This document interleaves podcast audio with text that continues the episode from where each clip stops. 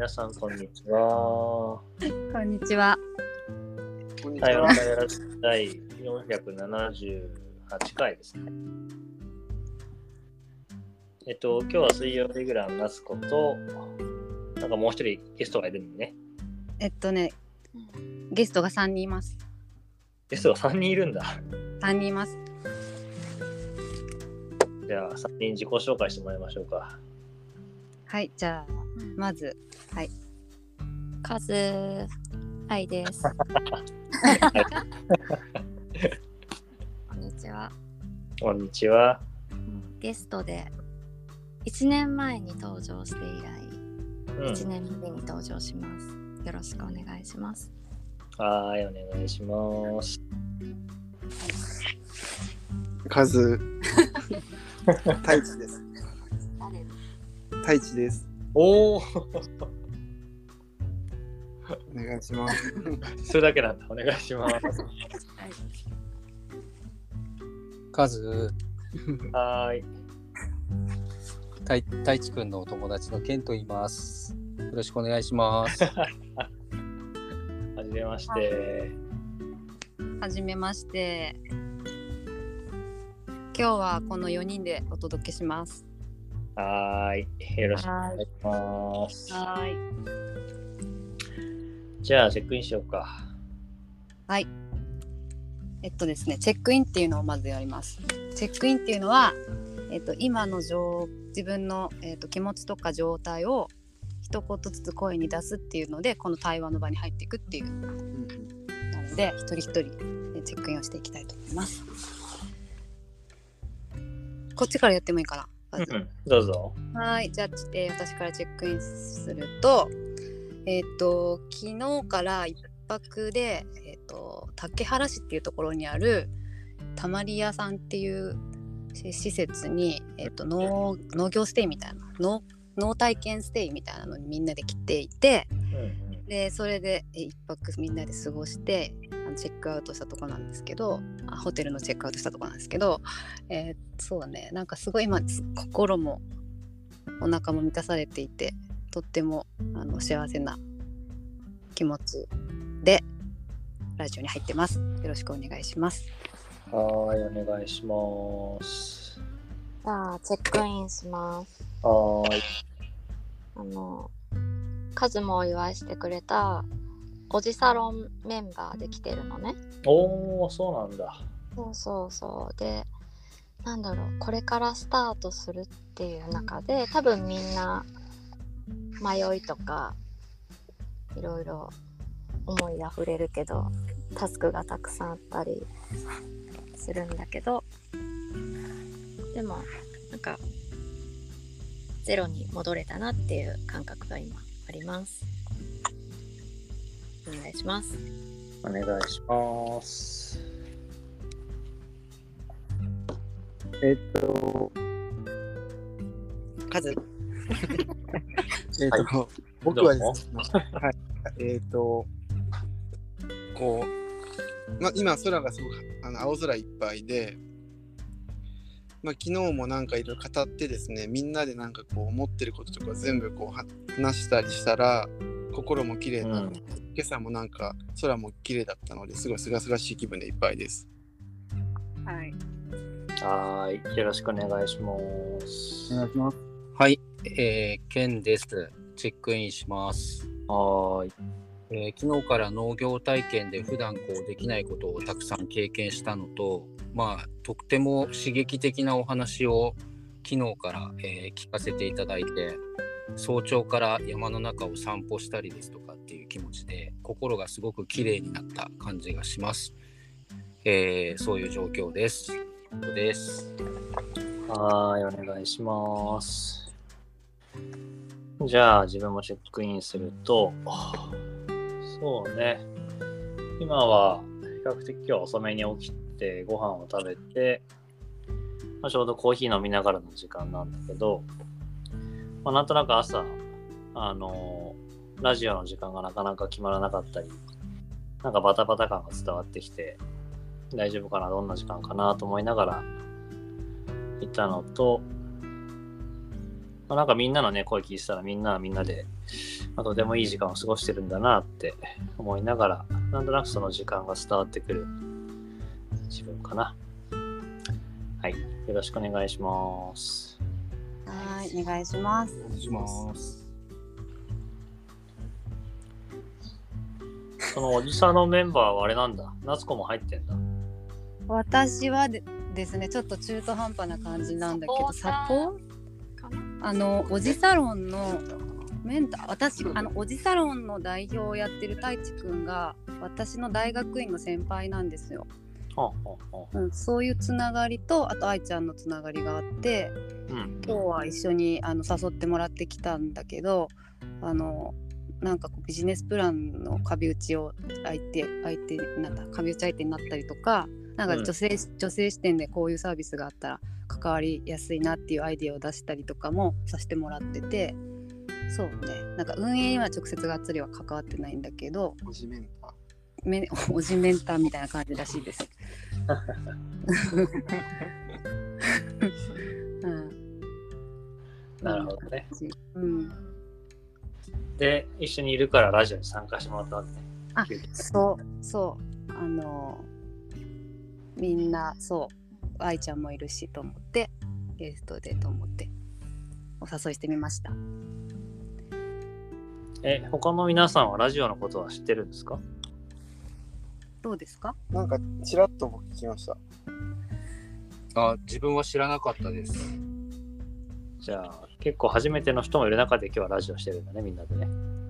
そうですねじゃあ、夏子さんうまく進行してください。えー、進行？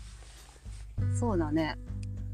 難しいね。このこのラジオはそもそもあの何も原稿とか台本とかなくてうん。この、いえっと、1回15分ぐらいを目安にただその時の、えっと、お互いの、まあ、自然に自然自発的に出てくる言葉を紡ぐみたいな対話の時間のラジオでもう何何回続いてるのかな？400何十回？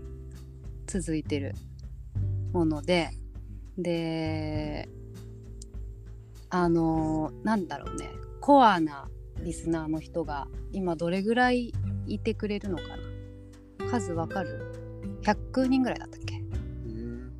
そんなまあ、聞いてくれてる人はそれぐらいいるけど、常に聞いてる人は30人とか40人ぐらいじゃん。うんうんうん。まあ、すごいね。そう。それであの最初このラジオは2年ぐらい前から始まったプロジェクトで、うん。えー、と5人ぐらいの仲間で回してやってるんだけど、うん。えー、とその時決めた目標がてっぺん取ろうって言って始めたんだけど、うん。まあ、ただそのてっぺんっていうのは何をもっててっぺんなのかっていうのは分からず、うん。えー、とだけど何かちょっとどういうなんだろうな結果になるか分かんないけどもなんかてっぺん取るぞって言ってみんなでこう毎日続けてて毎日続けられるような工夫をいろいろやってる。試行錯誤してやってて。毎日やってる？毎日取ってる。で数がもう毎日その自分のアアプリを使ってあのレギュラーメンバーと交代でであと今平日5日間中 4, 4, 4, 4日？違うな。5日間。平日5日間毎日収録するっていう感じにしてすごいな。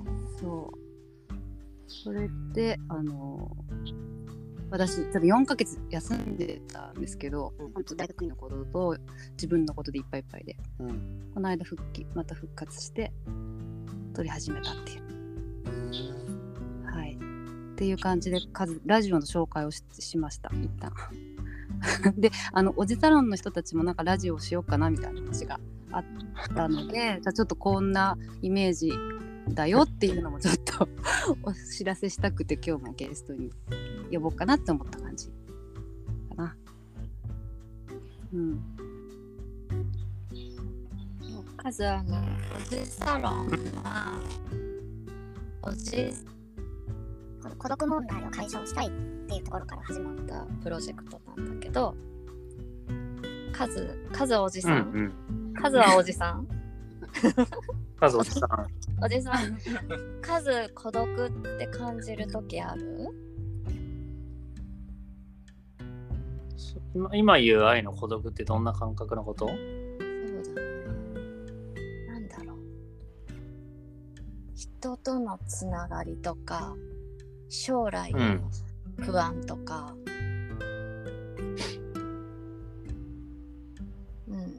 漠漠然としたっていうか将来的ななんか一人になるんじゃないかっていう不安的なことを感じたりうーん。することがあるありますか？それはあんまりないかな。うーん会会社にいて、職場にいて、なんかこう、物事が進んでいくときに、うん。あなんか例えば東京にいてですよ。東京にいてなんか東京流れが速いな、自分だけなんかこうちょっとそこにポツンといるなみたいななんかこう虚虚無感みたいな、うんうん、うん。東。京じゃないけどその職場とか仕事をする上でそんなこと感じたりはないですか？そうね、昔はそういうのがあったかもしれないし、そういう人が多いのも感じるけど、自分はむしろ率先してなんか一人になりたいっていう時も多いから、あで、どっちかっていうとこうつながりはいつも感じてるし、まあしんどくなって塞ぎ込むことはあっても、自分から閉じるだけで、つながりはベースにあると思ってるから、うん多分今みんなの言う孤独感っていうのは自分はあんまり感じてないかなって気がするけどね。うんそれ組織にずっと数があそっかそれは分かんないよね。だからもし会社員時代にそういうのがあったら、うんあったかもしれないし孤独感がね。なんとなく漠然とした不安もあったかもしれないし。なんか今は自分は森の活動もねしてるし多様な活動もしてるとなんか一番ベースで人と人は、まあ、人と自然はつながってるっていう実感があるからうん。まあどこに行ってもそこに関してはなんかこう立ち戻れる感じはあるけどね。今日はたまり屋の話と同じあそういう話をしてたんですね。うん。今日泊まりに来たたまり屋さんっていうのがえっ、と妹妹さん妹ちゃんっていう人数もつながってるのかなちょっとよくわからないんだけど。うん。あの島田由香さんとかのつながり。あそうなんだ。うん、そうそう。前の先生とかのつながりのあの脳を暮らしに溶け込ませるっていう、なるほどね。うん、限界集落をこう盛り上げる活動をしてる人でその人からなんだろう、まあビジネスプラン以前のなんかあり方みたいなのをすごく語ってもらった時間だった。うんうん。うんうん。なんかうん。あの僕あの少し前にあの違う会社にいたんですけどうんうん。その時にあの、まあ、人を採用する立場だったんですね。ヘッドハンティングで。うん。よく言ってた言葉があって僕。うん。まるまるさんはあの不満と不安だったらどっちがいいですかって質問をよくしてたんですよ。へえで不満と不安って似てるけど違うって僕は思っててうんうんうん。なんか不満ってじあの外から受ける外的要因によって生まれる感情でうんうん。不安はなんかこう中から出てくるもの。うんうんうん。確かに。多分孤独になる方ってどっちかって言ったら多分不満が多分募ってたりするかなとか思ってて。へえ頑張ったら自分でなんとかできるじゃないですか。多分大谷翔平とかも不安だから頑張る。不満があるから頑張ってるわけじゃないじゃないですか。だからなんかこう不満と不安の違いをよく考えた時に、多分その会社員の方の孤独だったりにもつながってくるんじゃないかなってなんか思ったりします。うんなんかあの詳しくは自分も知らないから今のみんなの声を聞きながら自分が思ったことだけ出しておくとあの結構自分自身はあのさっきの農業みたいな話って、こう土に触れてこうある種自然と共に生きるっていう中でなんかそういう自然とのつながりを思い出すきっかけなのかなと思ってて。うん。で自分が森に入るのもそれに近くてこうまあ言葉で言えばね自然に生かされてるって話なんだけどなんかそういうその言葉の話じゃなくてなんか体の実感っていうのかな。つながって生きてるなとかそういう中で自分は生かされてるんだよなっていうことを思えるとなんか人って安心するんじゃないかなと思ってて。うん。なんかむしろそういうつながりが感じられなかったり、まあ、自分から立ってしまう時に、なんかその寂しさとか、まあ、孤独なのか孤立なのかちょっとわからないけど、まあ、みんなから距離を置いちゃう感じができちゃうのかなと思ったから勝手な自分のねあの愛から話を聞いた時のイメージはなんかそういうふうに人と人とか人と自然地域社会がつながってるベースではずっとつながってるんだっていう何か実感っていうのかな。なんかそういうのをきっと持てると変わっていくんだろうなって気がしてそういう場なのかなって勝手に思ってた。うん。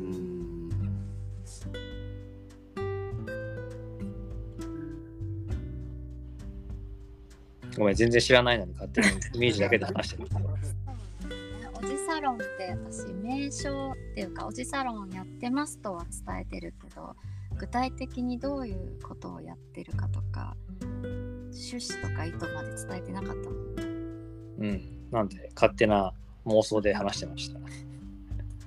でも勝手な妄想とかイメージが多分その言葉とかから出てくるものだと思うからなんかそれをもっと一言で言える何かがあったらいいよね僕らも。うんうん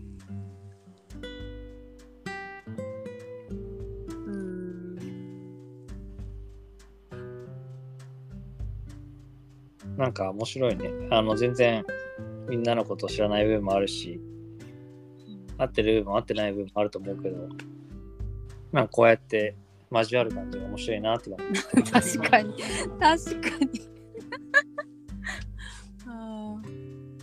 そしてまあ時間も17分なんで、チェックアウトしていねきますか。じゃあ、夏子さん、チェックアウトの説明を。チェックアウトっていうのはあのさっきホテルのチェックアウトしたけどあの 対話の場から日常に戻るときに、えっと一言言葉を置いてえ日常に戻るっていうとあのための言葉あの、まあ、感想でも振り返りでもいいんだけど言葉にしておくっていうのはチェックアウトっていうのでまあ一言ずつチェックアウトしてから日常に戻ろうかなと。